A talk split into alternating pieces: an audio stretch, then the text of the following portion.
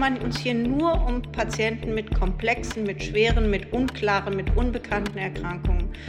Und wenn ich sehe, was heute möglich ist, und was 1990, als ich angefangen habe, überhaupt nicht möglich war. Wie oft standen wir vor einem Bett und haben gesagt, tut uns leid, wir wissen nicht, was Ihr Kind hat. Oder wir haben gesagt, ja, wir wissen, was Ihr Kind hat, aber da können wir überhaupt nichts dagegen unternehmen. Es wird in sechs Monaten, in zwölf Monaten, in 18 Monaten sterben. Und wir können sie nur begleiten.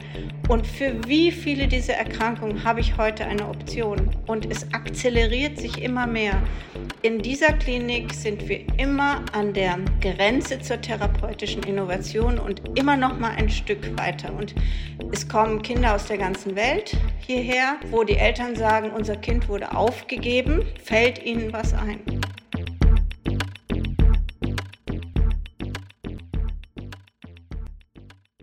Danke für euer Interesse. Herzlich willkommen zu Sprint, dem Podcast für Menschen, die Neues neu denken. Mein Name ist Thomas Ramge und ich freue mich sehr auf unseren heutigen Gast, Frau Professor Dr. Anja Muntau. Anja ist Direktorin der Kinderklinik am Universitätsklinikum Hamburg-Eppendorf UKE und dort forscht, lehrt und behandelt sie mit dem Schwerpunkt angeborener Stoffwechselerkrankungen. Anja ist nicht nur für ihre Arbeiten vielfach ausgezeichnet worden und sie ist auch nicht nur Mitglied der Leopoldina. Nein, sie gibt auch eines der wichtigsten Lehrbücher der Kindermedizin mit heraus und das ist für uns bei Sprint natürlich nochmals mehr interessant ist. Sie ist Mitgründerin eines Startups namens Inuva und mit Inuva versuchen sie und ihre Mitstreiter nun einen großen Sprung bei der Wirkstoffentwicklung gegen Stoffwechselstörungen bei Kindern. Anja, danke, dass du dir die Zeit nimmst. Danke, Thomas, dass ich heute da sein darf. Lass uns direkt bei diesem großen Sprung beginnen. Äh, woran forscht ihr? Ähm, was entwickelt ihr bei Inuva? Die Inuva hat sich zum Ziel gesetzt, äh, Therapien für Erkrankungen ähm, zu entwickeln, die genetisch bedingt sind, also vererbt sind und wo die genetischen Veränderungen zu einer Veränderung der Raumstruktur der betroffenen Proteine führt. Und das wiederum führt dann zu einem Funktionsverlust und zu schwersten bis tödlichen Symptomen, häufig schon bei sehr jungen Kindern. Kennt man die Krankheiten? Du sagst Raumstrukturen, meine, bei den Proteinen. Um welche Krankheiten geht es da konkret? Naja, wir kennen im Moment sieben bis 8.000 Erkrankungen. Und ähm, das Besondere ist, dass wir glauben, einen Mechanismus entdeckt zu haben, der eben bei 67 Prozent dieser 7000 bis 8000 Erkrankungen wirksam werden kann beim Menschen. Und so das klassische Beispiel, und da haben wir bereits ein Medikament entwickelt, das ist die Phenylketonurie. Das ist auch so eine Erkrankung, die äh, viele aus dem Biologieunterricht äh, kennen. Das ist eine Eiweißstoffwechselstörung. Das heißt, die Aminosäure Phenylalanin kann nicht abgebaut werden und äh, akkumuliert dann im Körper und führt zu einer Zerstörung des Gehirns mit einem vollständigen Intelligenzverlust, mit äh, Selbst Mutilation, mit Aggression gegen andere, mit Stereotypien. Das sind Menschen, die in einem normalen sozialen Kontext nicht leben können, wenn sie nicht frühzeitig eine Therapie bekommen. Das ist so der Klassiker unter den angeborenen Stoffwechselerkrankungen. Davon gibt es viele, viele weitere. Und weil es so viele gibt, wiederum, oder weil es eine, im Grunde geht es um eine, wenn ich es richtig verstehe, sehr große Gruppe an Krankheiten, die die gleiche Ursache haben, aber weil es halt viele verschiedene Krankheiten sind, sind es eben seltene Krankheiten, richtig? Genau. Wir sprechen von seltenen Erkrankungen, wenn äh, weniger als eine Person von 2000 davon betroffen ist. Und manchmal ist das eins auf 10.000 oder eins auf 100.000 oder sogar nur eins auf eine Million und das sind eben seltene Erkrankungen. Wir sagen im angelsächsischen Orphan Diseases, also die Waisenerkrankungen, die natürlich auch lange Zeit wie Waisen behandelt wurden, äh, sowohl von der Gesellschaft als auch von der Pharmaindustrie. Und die Medikamente, die für diese Patienten entwickelt werden, sind sogenannte Orphan Drugs. Also das sind äh, Medikamente für Menschen mit seltenen Erkrankungen und diese äh, Orphan Drugs profitieren von einem vereinfachten und verkürzten Zulassungsweg unterstützt durch die Europäische Kommission. Und der Trick ist jetzt natürlich, ne, wenn es euch gelungen ist, einen Mechanismus zu finden, mit dem man ganz viele dieser, dieser Krankheiten auf einmal ähm, besiegen kann, dann ist es ja logischerweise ähm, eine, äh, ein Mechanismus, wo, wo, wo das eigentliche Prinzip, dass eine seltene Krankheit nun deshalb auch schon, schon schwer zu bekämpfen ist, weil man ein, quasi ein, für, für jede Einzelne eine eigene Medikation entwickeln müsste, ähm, man das umgehen kann, richtig? Also dass gewissermaßen natürlich so eine Art Skaleneffekt bei euch eingebaut ist. Nimm uns ein bisschen mit in die Wunderwelt der Zellen und mit welchem Mechanismus ähm, ihr eben diese Gruppe an Stoffwechselerkrankungen bei Kindern ähm, äh, bekämpfen wollt. Es ist so, dass die meisten dieser seltenen Erkrankungen eben einen genetischen Hintergrund haben. Das heißt, wir erben von unseren Eltern für jede Eigenschaft einen genetischen Code. Und es gibt eben unterschiedliche Arten, wie diese genetische ähm, Information weitergegeben wird. Und wir, eine Untergruppe sind die sogenannten Missensmutationen. Das heißt, der genetische Code besteht ja aus einzelnen Buchstaben und drei sogenannte Nukleotide Buchstabe ergeben eine Aminosäure. Und die Aminosäuren, die bauen dann ein Eiweißmolekül. Und bei 67 Prozent aller genetischen Veränderungen beim Menschen ist nur eine einzelne dieser Aminosäuren ausgetauscht. Du musst dir das vorstellen, zunächst wird das produziert als eine lange Kette von Perlen, Aminosäuren, und die werden dann in ein, nach einer bestimmten Blaupause für jedes Protein, für jede biochemische Funktion im Körper gibt es einen Plan, wie das auszusehen hat, dreidimensional, wird das dreidimensional gefaltet. Und dann ist so, wie, wir nehmen jetzt mal wieder das Beispiel der Phenylketonurie, haben wir 452 solcher Aminosäuren und nur eine ist ausgetauscht. Und das führt dazu, dass das Protein durchaus noch da ist. Das kann man sich ja vorstellen. Aber durch Netzwerke in diesem Protein wird der Fehler sozusagen weiter kommuniziert und das Eiweiß verliert seine Form. Diese Form ist aber im Bauplan des Menschen vorgeschrieben und der Mensch hat eine ähm, sehr sorgfältige Kontrollmaschinerie, Qualitätskontrollmaschinerie und überprüft ständig, sieht auch alles so aus, wie es aussehen soll.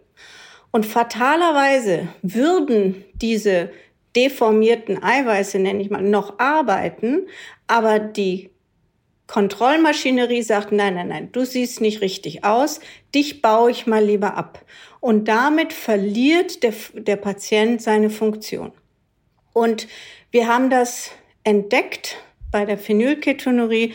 Da sind wir ganz umgekehrt vorgegangen. Da haben wir zunächst beim Menschen gesehen, dass eine natürliche Substanz in pharmakologischen Dosen, das ist eine reine Zufallsbeobachtung, die Krankheit korrigiert, die Blutwerte korrigiert und die, die Funktion korrigiert.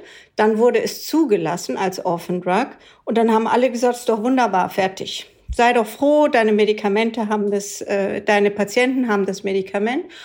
Und wir haben gesagt, wir möchten aber verstehen, wie das funktioniert. Und zum Zulassungszeitpunkt 2007 war das nicht bekannt. Und dann haben wir uns in unserem Labor eben auf die Reise gemacht, zu verstehen, wie dieses kleine Molekül eigentlich den Effekt produziert.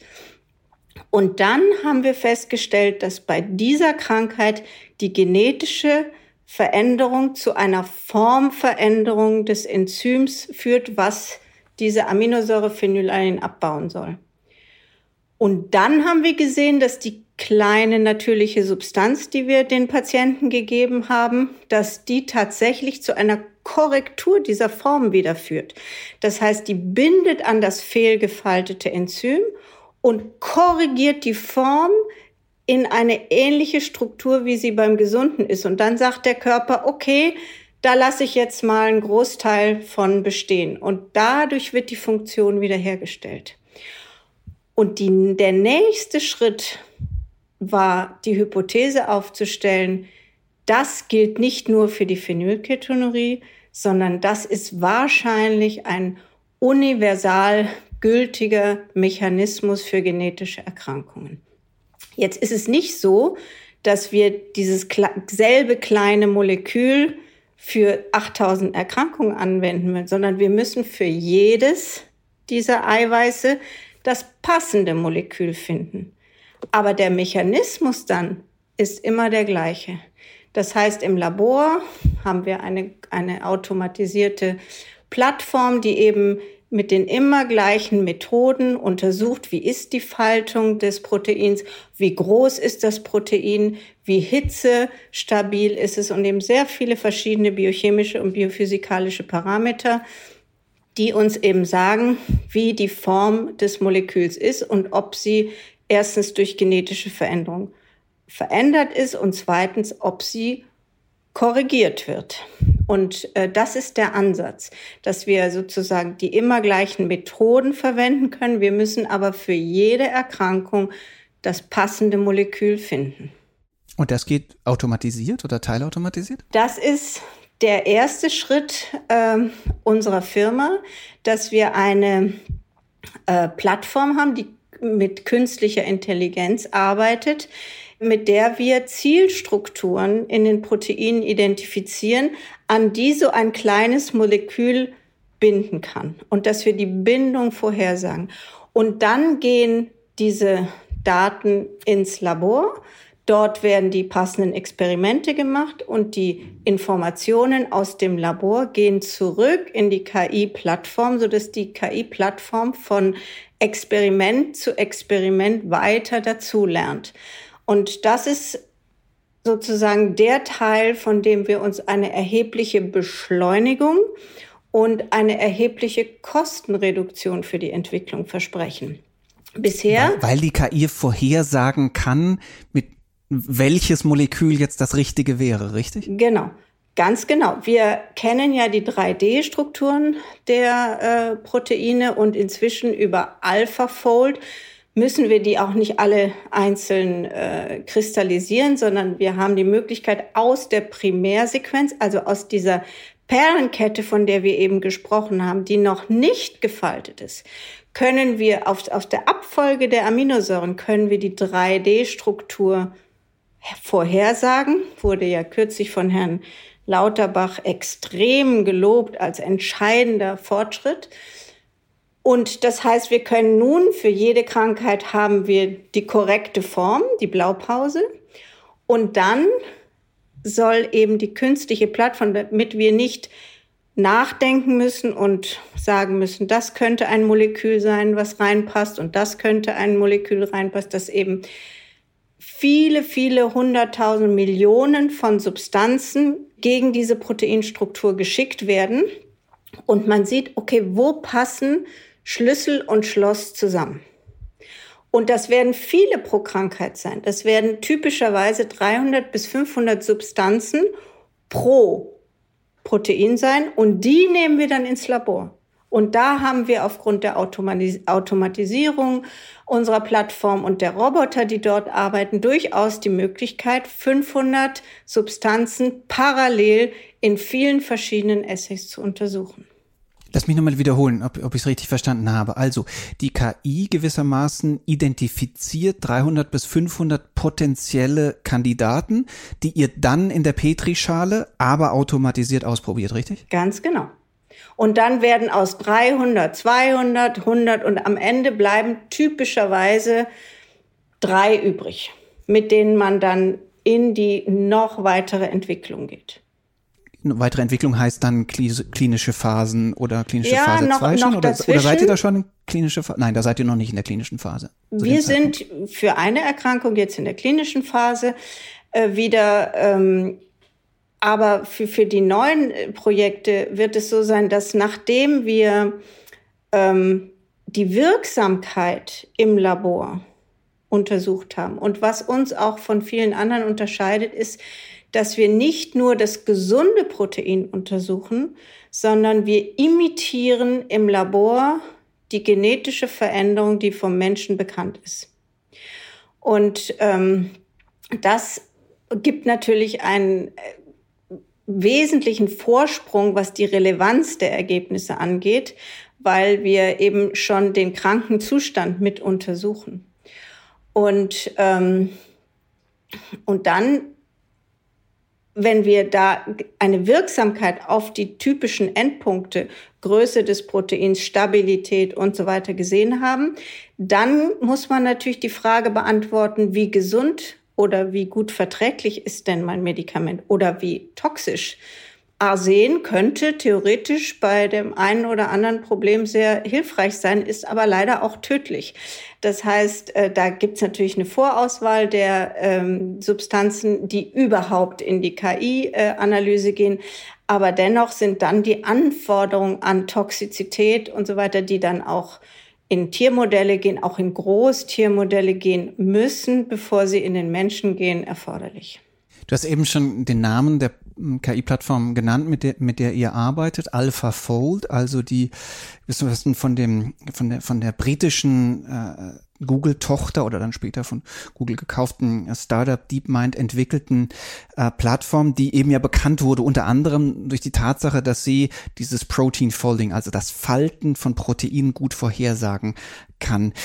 Dürft ihr die einfach nutzen oder müsst ihr da teure Lizenzen zahlen oder wie muss ich mir das vorstellen? Denn ne, also gerade AlphaFold oder dieses Protein Folding von DeepMind, das wurde ja zumindest wenn man sich ein bisschen für KI und Medizin interessiert in den letzten Jahren immer wieder nur so als einer der großen überraschenden Durchbrüche und endlich liefert die KI mal ähm, gefeiert. Ist das bei euch so und wie ist dann der Zugang zu, zu, zu einer Technologie, die ja per se erstmal Google gehört? Oder wir Alpha, wir äh, müssen nicht äh, immer auf AlphaFold zurückgreifen, weil für viele äh, Proteine haben wir tatsächlich die echten 3D-Strukturen, also die Kristallstrukturen. Ähm, und äh, Alpha, aus, äh, soweit ich es weiß, aber ich bin nicht tief in der KI-Plattform drin, äh, sind die AlphaFold dann, das ist ja gerade das Besondere, frei verfügbar. Und ähm, es gibt aber AlphaFold ist sozusagen ein Instrument von vielen. Die Schwäche von AlphaFold für uns ist, dass bei Menschen die Proteine extrem dynamisch sind. Das ist nicht ein da liegender Klotz und da bindet was dran, dann dreht er sich einmal und dann gibt er wieder was frei, sondern das ist ein ständig sich bewegendes Molekül. Und das ist die Schwierigkeit und das wird von AlphaFold nicht abgedeckt, sondern da kriegen wir sozusagen ein Foto, ein statisches Foto. Und äh, was wir in unsere Plattform mit einbeziehen, äh, sind die Molekülbewegungen, die eben ganz entscheidend sind äh, für die Wirkung, weil je nach Bewegung wird ein Protein aktiv oder inaktiv. Und das ist ein, ein ganz, ganz äh, wichtiger Aspekt, den wir äh, mit adressieren müssen, weil wir sonst möglicherweise falsche Antworten kriegen. Lass uns eine Stufe höher gucken. Nicht? Jetzt haben wir so im Groben verstanden, ähm, soweit das im Rahmen eines Podcasts möglich ist, weil sie was auf der molekularen Ebene, der, in, in den Zellen in etwa passiert oder welche, welches eure Ansätze sind. Ähm, was heißt das denn in einem optimistischen Szenario? Also wenn das jetzt alles klappt, ne? Und du hast gesagt, bei einem, mit, bei einem, bei einer Krankheit von diesen 7000 seid ihr schon jetzt in der klinischen Erprobung. Was ist das optimistische Szenario? Wie schnell könnt ihr Lösungen, Therapien für wie viele Krankheiten optimistisch gesehen bald anbieten? Also im Moment gibt es tatsächlich genau vier solche Medikamente auf dem Markt, die diesen ähm, Ansatz verfolgen. Und das hat 20 Jahre gedauert. Und äh, mit dem, was wir jetzt in Händen haben, wir haben jetzt für drei Erkrankungen bereits Kandidatensubstanzen erarbeitet, und zwar ganz konventionell akademisch durch Einsetzen von Gehirn, durch Einsetzen von biochemischem Wissen, von Erstell durch Erstellung von biochemischen Hypothesen und schön Abarbeiten von Experimenten ohne KI, äh, schon mit einer Automatisierung. Und für eine dieser Erkrankungen können wir jetzt schon in die klinische Studie gehen. Das heißt, wir haben schon Daten erhoben, eine sogenannte Proof of Concept Studie beim Menschen gemacht. Und da erwarten wir, ähm, dass wenn wir jetzt da zügig weiterarbeiten können, dass wir in drei Jahren in der Zulassung sein könnten. Was jetzt verglichen mit konventioneller Pharmaentwicklung sehr schnell ist. Und dann möchten wir in einen äh, iterativen Prozess gehen, wo wir sozusagen an mehreren Indikationen gleichzeitig in verschiedenen Stufen arbeiten. Das heißt, ein, mehrere Sachen, also bis zu 100 verschiedene äh, Indikationen sind in der KI-Plattform. Das dauert ungefähr drei Monate, bis die dann jeweils ihre 300 Substanzen ausspucken. Dann ist man pro Indikation ein halbes Jahr im Labor. Dann ist man ein halbes Jahr in der Tox. Das wird, Tox heißt Toxizitätsstudien, was ich eben genannt habe. Wie giftig ist die Substanz? Das wird typischerweise an Firmen abgegeben. Das ist eine Auftragsarbeit. Und dann geht's in die klinische Studie, die bei seltenen Erkrankungen verkürzt ist. Das heißt, wir können häufig mit 50 Patienten arbeiten, während wenn, sie, wenn wir ein Antibiotikum zulassen, müssen wir 30.000 Leute untersuchen. Ähm, hier müssen wir 50 untersuchen. Das sind allerdings seltene Erkrankungen. Wir müssen sie international untersuchen. Und dennoch kann man in zwei Jahren durch eine klinische Studie kommen für eine seltene Erkrankung. Und das würde bedeuten, wenn dieser Zyklus funktioniert, dass wir tatsächlich zum Beispiel in ähm, zehn Jahren vier Medikamente entwickeln können. Was, wenn wir uns vorstellen, dass wir für die letzten vier, 20 Jahren, 20 Jahre gebraucht haben, eine exzessive Beschleunigung ist. Und was zu erwarten ist, ist, dass unsere KI-Plattform immer klüger wird über die Zeit, dass damit die Vorhersagen immer präziser werden und damit die, das ist die wesentliche Beschleunigung, dass du die richtige Substanz in die Hände bekommst. Weil von dem Moment, wo wir im Labor sind, da, da, da sind wir zu Hause. Also da ist es ja nur eine Frage des Geldes, wie viele Roboter ich aufstelle und wie viele Maschinen ich parallel laufen lasse. Da brauche ich nicht Menschen dafür. Das ist einfach nur eine Frage der Skalierung. Das ist kein Problem. Und die klinischen Studien, das ist natürlich unsere absolute Expertise, wo wir verglichen mit Pharmaunternehmen, die wir ja mit denen wir ja sehr eng zusammenarbeiten und für die wir sehr viele klinische Studien durchführen, wo wir jedes Mal die Erfahrung machen, die Pharmafirma muss jede Erkrankung neu kennenlernen. Die können nicht mal den Namen aussprechen, weil wenn es um 3-Methylcrotonylcoa-Carboxylase-Mangel geht, haben die eine Schwierigkeit. Und äh, sie verstehen nicht die Mechanismen, sie verstehen nicht, was der ähm, sogenannte Medical Need beim Menschen ist. Was belastet ihn? Was macht ihn krank? Und welches Symptom wollen wir unbedingt beheben? Und das sind alles Fragen, wo wir halt zu 100 Prozent zu Hause sind und wo wir viel, viel, viel schneller sind. Und heißt, das, ähm, heißt dir, dass ihr eigentlich auch gar nicht anstrebt, dann noch Partner aus Big Pharma zu haben? Also wie das ja viele ähm, Biotech oder MedTech äh, medizinische Startups machen, dass sie sagen, wir entwickeln die Wirkstoffe bis zu einem bestimmten Grad und dann kommt eben Pfizer und ähm, macht den Vertrieb. die Doch, finale genau Zulassung. So. Also das wollte die schon auch machen, so. soll die gesamte Wertschöpfungskette abdecken, also von der technologischen Entwicklung bis zur klinischen Zulassungsstudie und zur Zulassung. Also was den offenen Bereich angeht, da kennen wir uns halt total gut aus. Normalerweise wird es ja vor der klinischen Studie an Pharma abgegeben. Genau, das meine ich. Aber Und ihr geht einfach bis zur. Wir gehen durch. Bis, wir wir bis können Zulassung? klinische Zulassung, weil wir das ständig hier machen. Ähm, das, das ist nicht das Problem. Und der, die erhebliche, der größte Wertschöpfungshebel ist ja zwischen Beginn der klinischen Studie und Zulassung. Da steigt der Wert. Und das ist natürlich, und dann kommt Pharma für den Vertrieb. Wir wollen das zugelassene Medikament abgeben. Wir wollen keine Medikamentenschachteln packen und Kartons verschicken. Das soll Pharma machen. Aber daran sind die großen Biotechs und die Pharmafirmen, und da haben wir auch schon privilegierte Partner, die genau sagen, wunderbar, wir vertrauen darauf, dass ihr unsere Pipeline füllt. Hm. Hm. Und das ist das Besondere. Wir, wir kommen ne, zu diesem Verhältnis von Startup und Pharma und wer was bezahlt und so. Da, da kommen wir am, am Schluss des Gesprächs nochmal vertieft drauf zu sprechen. Aber lass uns vorher ein bisschen über dich sprechen, ähm, was dich dazu gebracht hat, ähm, in, in, in diese Rolle zu schlüpfen. Du bist in der Schweiz auf, aufgewachsen, habe ich gelesen, in der italienischsprachigen Schweiz. Kommst du aus einer Ärztefamilie oder wusstest du schon immer, schon als Kind irgendwie so, ach, eigentlich möchte ich Ärztin werden oder gar forschende Ärztin?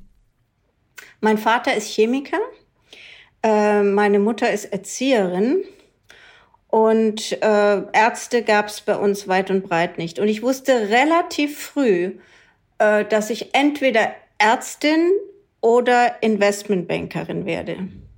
Na Gott sei Dank, da hat die Welt ja Glück gehabt. Und wahrscheinlich, den ja. Richtigen, richtigen Weg äh, gewählt hast. Aber ich habe tatsächlich große Freude an Managementaufgaben und an Zahlen.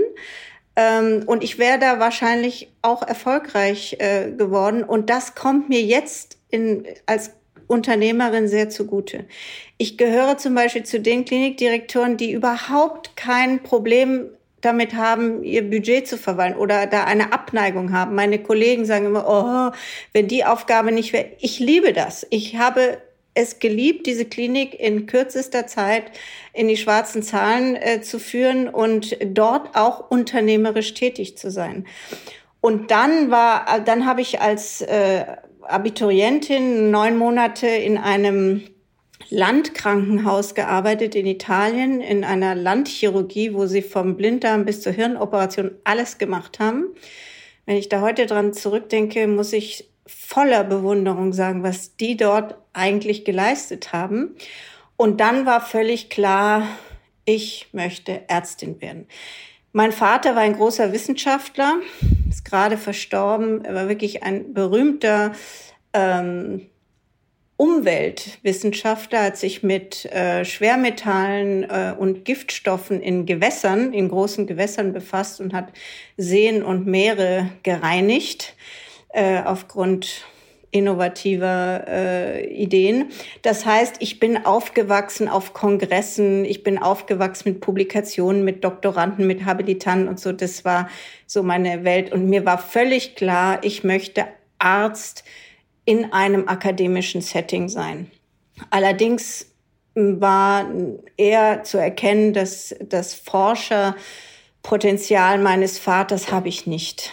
Ähm, ich bin eine harte Arbeiterin und ich kann sehr konsequent Dinge umsetzen, aber ich bin nicht die Person mit der äh, wissenschaftlichen Fantasie oder der ultimativen ähm, Kreativität, was Forschungsprojekte angeht. Das waren immer andere und in diesem Fall ist es äh, Sören Gersting, mit dem ich jetzt äh, über 20 Jahre zusammenarbeite und er ist der kreative Kopf von uns beiden. Und er äh, ist mein Mitgründer im Moment. Wir haben zu zweit die Inuva gegründet und er ist der, der die großen Ideen spannt, der die Hypothese der Proteinfaltungserkrankung aufgestellt hat, der die Hypothese aufgestellt hat, dass das ein übertragbarer Mechanismus ist. Als ich das zum ersten Mal bei einer Plenary in den USA ausgesprochen habe, ging ein Stöhnen durch den Raum. Ist die wahnsinnig? Was redet die denn da? Heute ist es akzeptiertes Wissen. Ähm, aber wir kamen halt nicht aus Stanford und nicht vom MIT und nicht aus Harvard. Die haben gesagt, was wollen die beiden da? Und ich bin dann die, die das minutiös, präzise umsetzt und natürlich die, die große klinische Expertise haben. Und ich liebe meinen Beruf als Ärztin. Und die seltenen Erkrankungen, das geht zurück auf meinen ersten Klinikdirektor, der am ersten Tag meines Berufs gesagt hat, Frau Muntau, Sie gehen erstens jetzt mal auf die Kinderkrebsstation als ersten Einsatzort und in Ihrer Freizeit kümmern Sie sich um Kinder mit seltenen Erkrankungen. Das war nicht das, was ich mir vorgestellt hatte, so als ersten Start in die Kindermedizin. Ich habe dann zwei Jahre versucht, das Thema Stoffwechselerkrankung, genetische Erkrankung irgendwie zu verlassen. Das ist mir nicht gelungen und heute bin ich so, so froh, auf diesem Gebiet arbeiten zu dürfen. Und du arbeitest ja wirklich in, im, im drei bis vier Rollen, nicht? Also, ja. Du, du, du praktizierst als, als Ärztin, du hast dieses, diese Managementaufgabe, die du eben kurz, kurz angedeutet hast, ähm, am UKE. Du bist ähm, Unternehmerin jetzt eines, im, im, äh, im Sinne einer, einer Startup-Gründerin, wo wir ja gleich noch sprechen. Aber du lehrst ja auch noch und schreibst, publizierst auch noch über die Lehre. Also du lehrst, bildest jetzt selbst nicht nur angehende Ärztinnen und Ärzte aus, sondern greifst noch eine Ebene höher ein, nämlich ähm, publizierst ob der Frage, was müsste denn die nächste Generation an Ärztinnen und Ärzten lernen. Ist es so, dass dein Tag mehr als 24 Stunden hat oder dass du gar nicht schläfst? Oder wie macht man das dann, wenn man so viele Rollen auf so einem hohen Niveau äh, ausübt? Ich habe einen großen Teil meines Lebens in diese Tätigkeiten investiert und es gab auch Zeiten, gerade so in den ersten zwölf Berufsjahren, wo ich so gut wie nichts anderes gemacht habe. Äh, das hat sich zwischenzeitlich, als ich dann hier angekommen war in Hamburg, da mussten wir erst eine Klinik bauen, dann ein Forschungszentrum bauen, ähm, hat sich das so ein bisschen beruhigt, aber jetzt ist es wieder so eine Phase, wo einfach diese vier Rollen mich, mich sehr, sehr ausfüllen, aber mich auch jeden Tag sehr, sehr froh machen. Und gerade dieses Ineinandergreifen des, äh, ich war heute Morgen vier Stunden bei meinen Patienten, die haben irgendwas, also die haben keine seltene Erkrankung oder keine aus meinem super Spezialgebiet, aber um die kümmere ich mich, weil ich hier halt die Hausherrin bin. Und ähm, ich, ich möchte sie sehen. Und die haben eine Hirnoperation gehabt und ich entlasse sie. Und ähm, gleichzeitig äh, die Zusammenarbeit mit den Studierenden, diese nächste Generation. Ich hatte immer ein Fäbel für die Lehre. Mein Vater war ein, ein begnadeter Redner und Professor und seine Vorlesungen und die Art, wie er interagiert hat mit seinen Studierenden ähm, und für jeden Einzelnen versucht hat, den Unterschied zu machen. Das habe ich auch von Anfang an gemacht. Mein erstes Buch habe ich äh, als Studentin geschrieben. Das war meine Examensvorbereitung. Und im Moment, jetzt bin ich bei der neuesten Auflage dieses gleichen Buches, was ich vor 33 Jahren geschrieben habe. Und ähm, das gebe ich sozusagen, heute ist Abgabetermin. Und oh, das tut mir leid, dass ich dich gerade aufhalte dabei. Ich bin fertig. Heute ah, okay. fertig. Ist es schon weg? Ist die E-Mail schon? Nein, das ist ja mit dieser das, erhebende, das fällt mir jetzt dieser erhebende Moment, ne? dass ich wenn man das die E-Mail ja, e wegschickt. Herrlich. Ah, das Manuskript ist 22 weg. Kapitel. Ja, und ähm, und dann aber sozusagen vormittags ein Problem in der Klinik zu sehen und es, so, so ist es wirklich gelaufen die ersten Jahre und dann bin ich ins Labor gegangen und habe alle zusammengetrommelt und habe gesagt, hey, ich habe heute Emma gesehen und Emma hat eine Glutaracidurie Typ 1 und so kann man nicht leben und da müssen wir was für entwickeln. Und das ist eben eine der drei Erkrankungen, für die wir jetzt ein Kandidatenmolekül haben. So haben wir lange Zeit gearbeitet. Aus wirklich aus dem täglichen heraus, wo die Eltern mir gesagt haben, sind Sie wahnsinnig, das können wir nicht machen so äh, da müssen, da muss doch was vorangehen.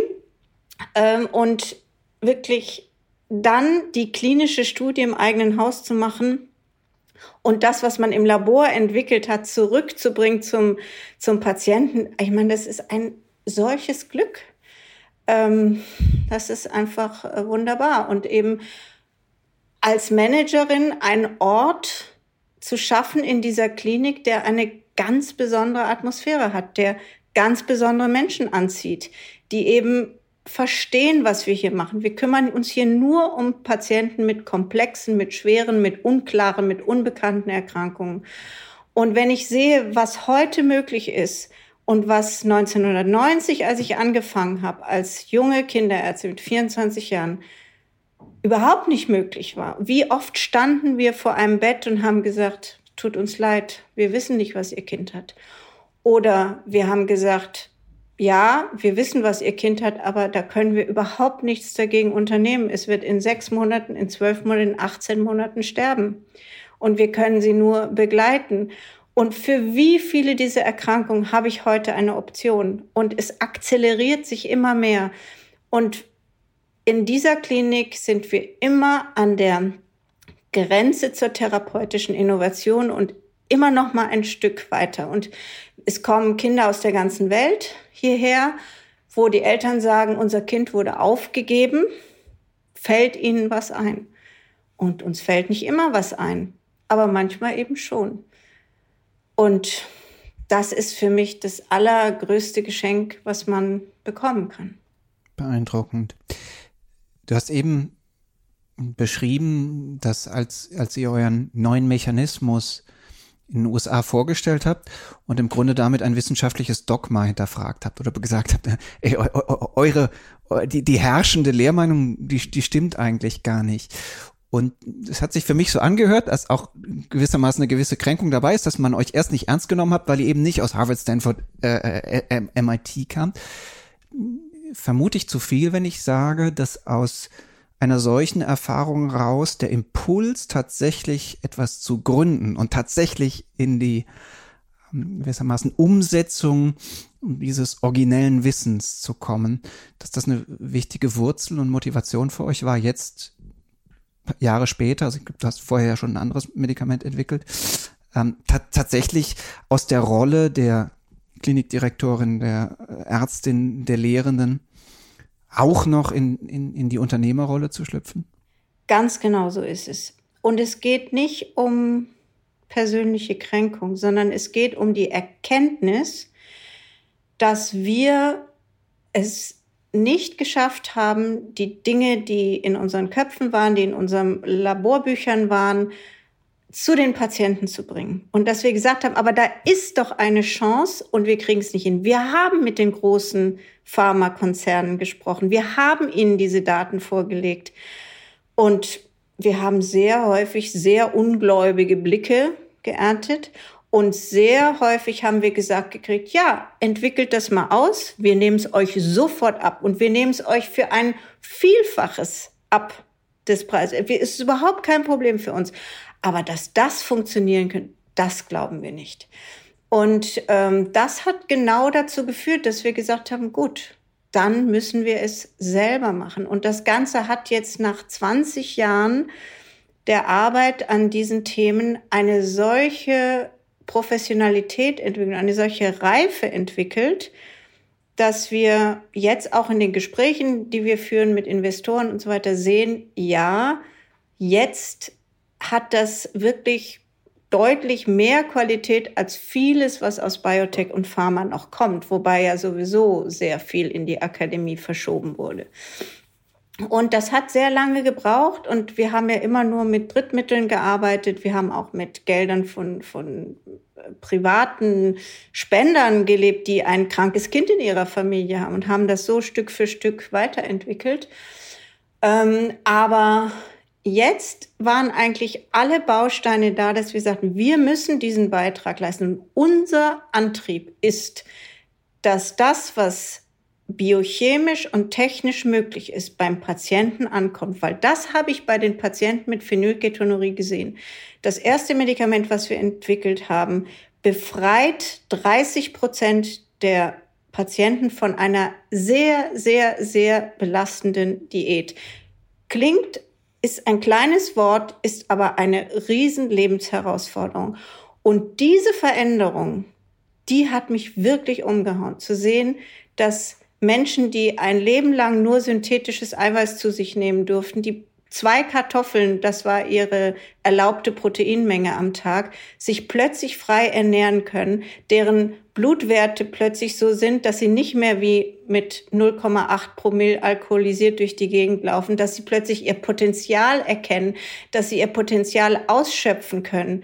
Diese Veränderung, die hat mich absolut überzeugt. Und zu wissen, dass es, das sind Millionen Menschen da draußen, die von ein paar hundert Erkrankungen betroffen sind. Jede ist anders häufig.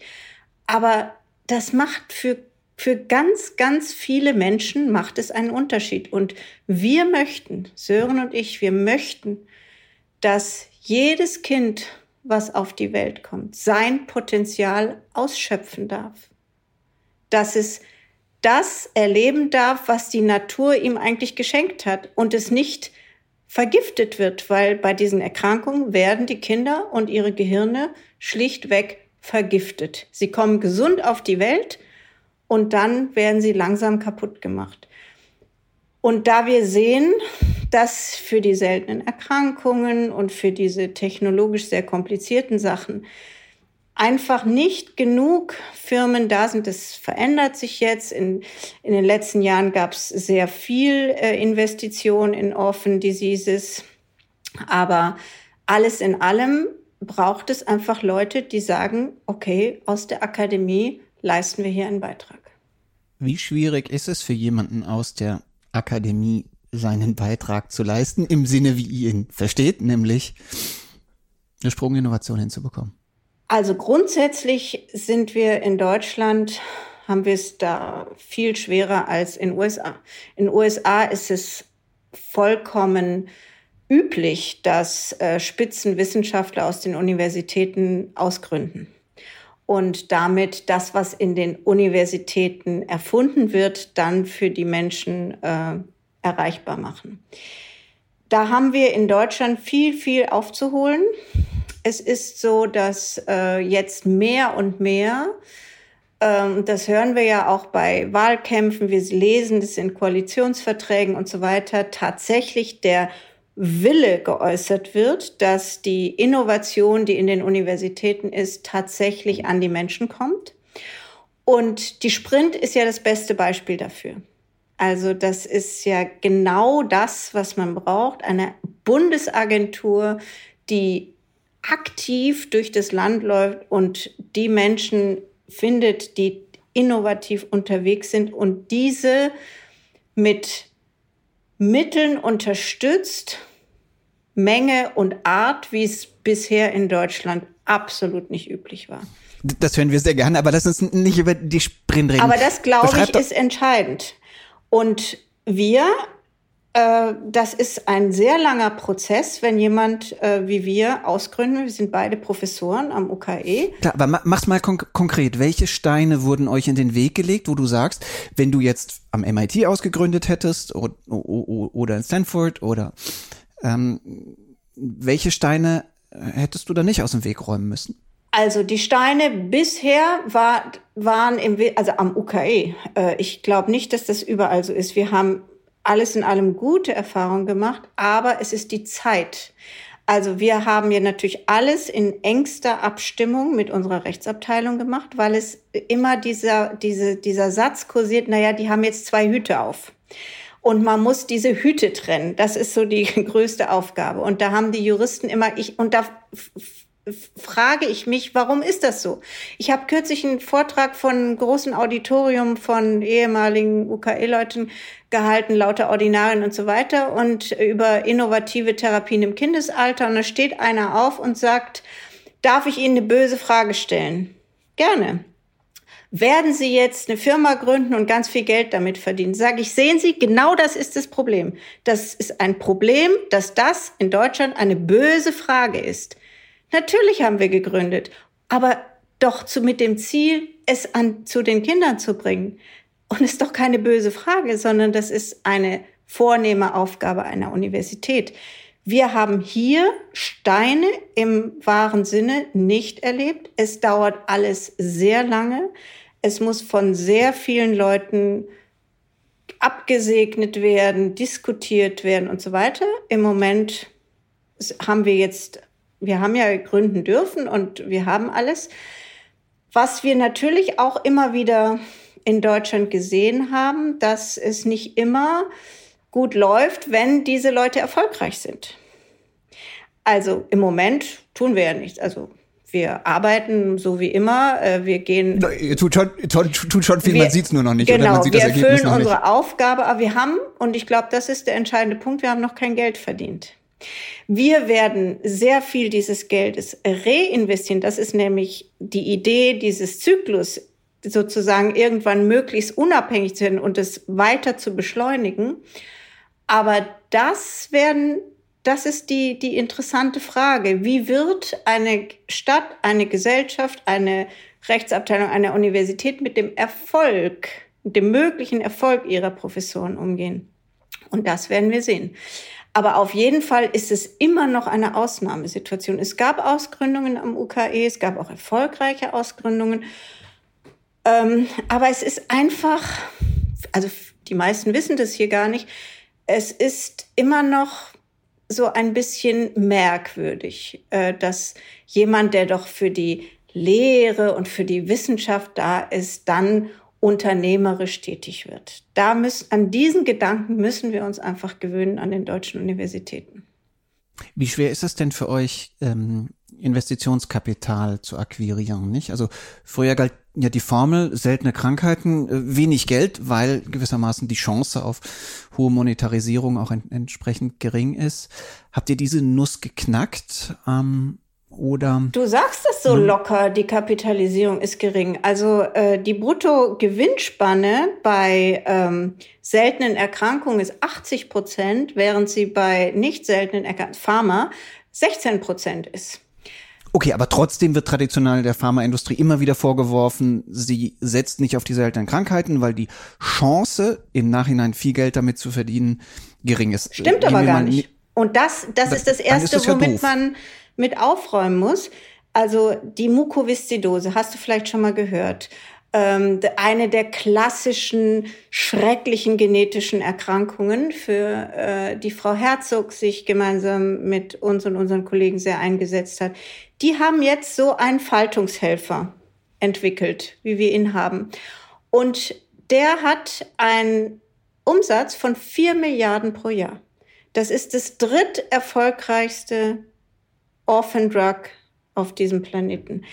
Und ähm, das andere ist, dass wir ja viele dieser Erkrankungen, und das machen wir auch ganz systematisch, wenn wir eine neue Therapie haben, müssen wir die Kinder auch entdecken frühzeitig und nicht immer hinterherrennen. Das heißt, wir screenen sie. Das heißt, wir arbeiten, da wir uns da zufällig auch mit auskennen, daran, jede neu therapierbare Erkrankung in das sogenannte Neugeborenen-Screening zu finden, so dass wir am dritten Lebenstag die Kinder identifizieren und behandeln.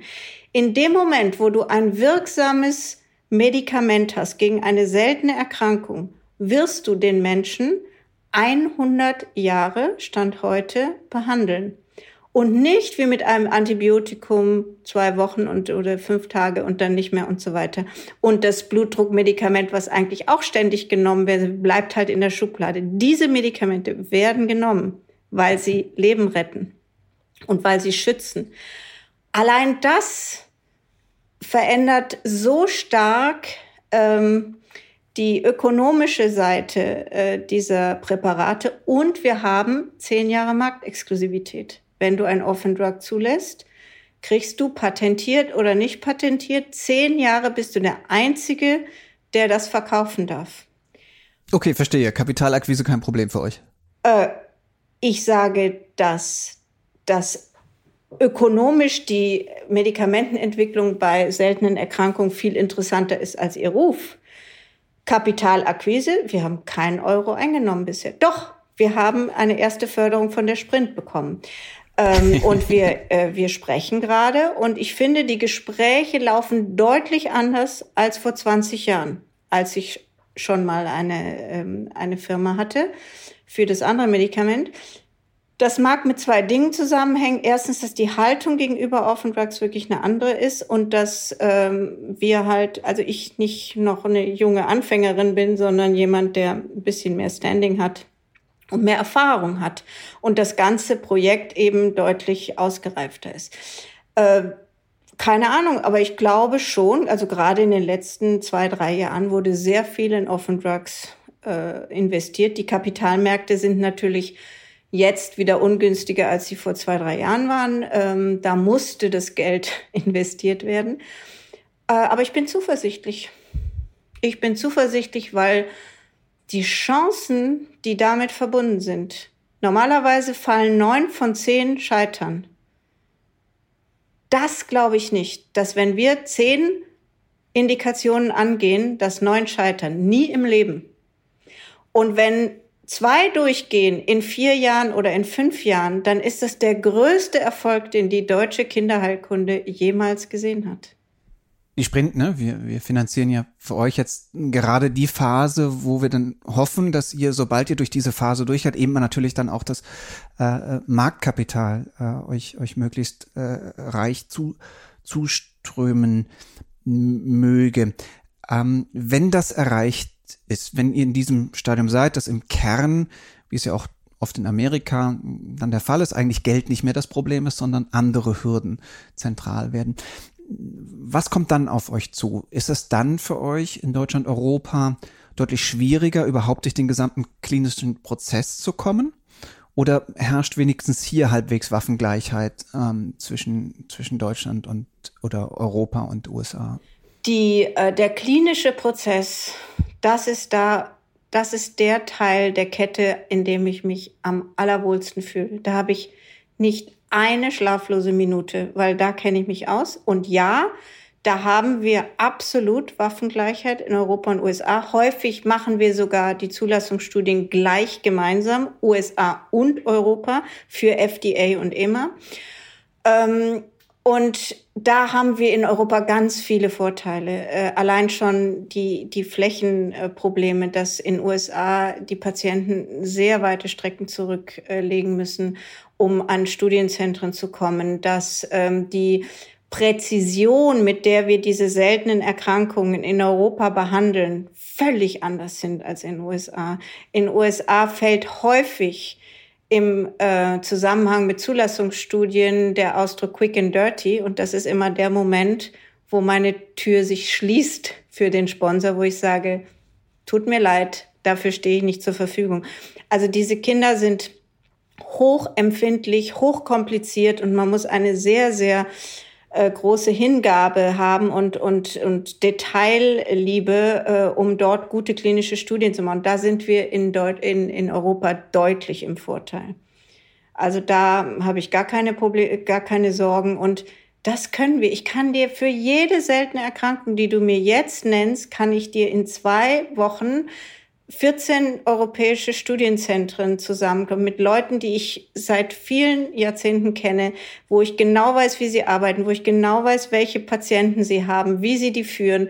Und wir sind ein Konsortium für eine klinische Studie. Das ist äh, bemerkenswert. Und was ganz toll ist, dass wir in Deutschland an Position 1 sind, nämlich 95 Prozent der zugelassenen Orphan Drugs sind sofort für den Patienten verfügbar. Und das ist eine Spitzenposition.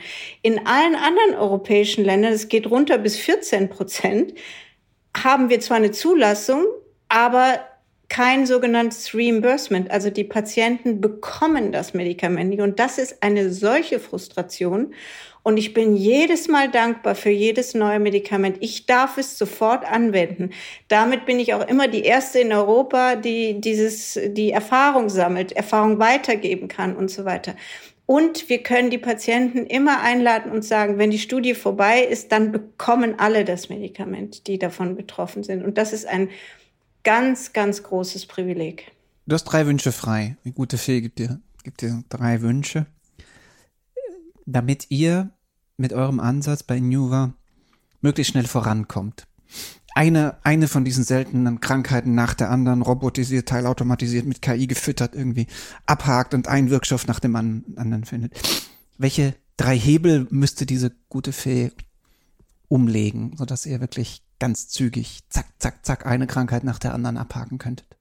Der, der erste Wunsch wäre, dass ähm, wir wir brauchen nicht viele, für ein oder zwei Investoren finden, die dieses Thema nachhaltig und langfristig für sich entdecken und die bereit sind, tatsächlich ähm, an einer Entwicklung und nicht nur äh, einen schnellen Exit im Blick zu haben, sondern die verstehen, worum es hier geht und die sagen, ja, das ist ein Thema, das investieren wir eine substanzielle Summe und da wollen wir genau diese Maschinerie gemeinsam in Gang bringen und nicht immer wieder stocken lassen durch Herausnahme von Kapital.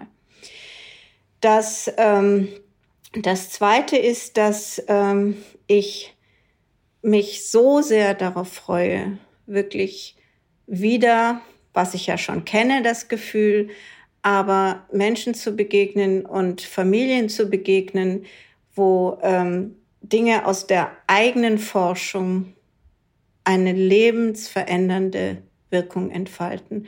Und daran teilhaben zu dürfen und das zu sehen, ein Kind, was bedroht ist davon, einen schweren Hirnschaden zu bekommen, dass es das nicht bekommt. Ein Kind, das den Kindergarten erreicht, die Schule erreicht, was eigentlich diese Chance nie hätte kriegen sollen.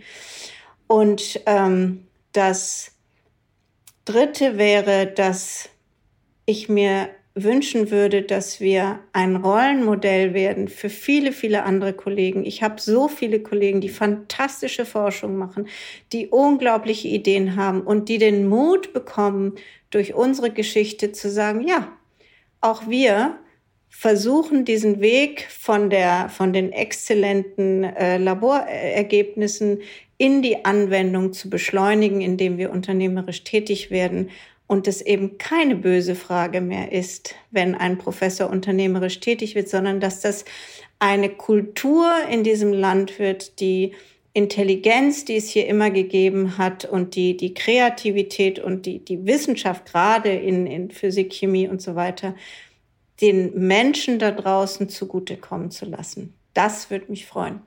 Ach Mensch, mögt ihr doch unendlich reich werden, weil wir ja eh wissen, dass Menschen wie ihr das eh wieder reinvestiert in weitere Innovation. Und jetzt gibt's noch, wie immer bei uns im Podcast, einen letzten Wunsch, den du frei hast. Aber der darf nichts zu tun haben mit deiner eigentlichen Arbeit.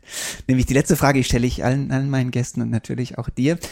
Welche Sprunginnovation für das Jahr 2050 plus, also 30 Jahre, drei Jahrzehnte in die Zukunft gedacht, würdest du dir am allermeisten wünschen, darf aber nichts mit Kinderkrankheiten zu tun haben?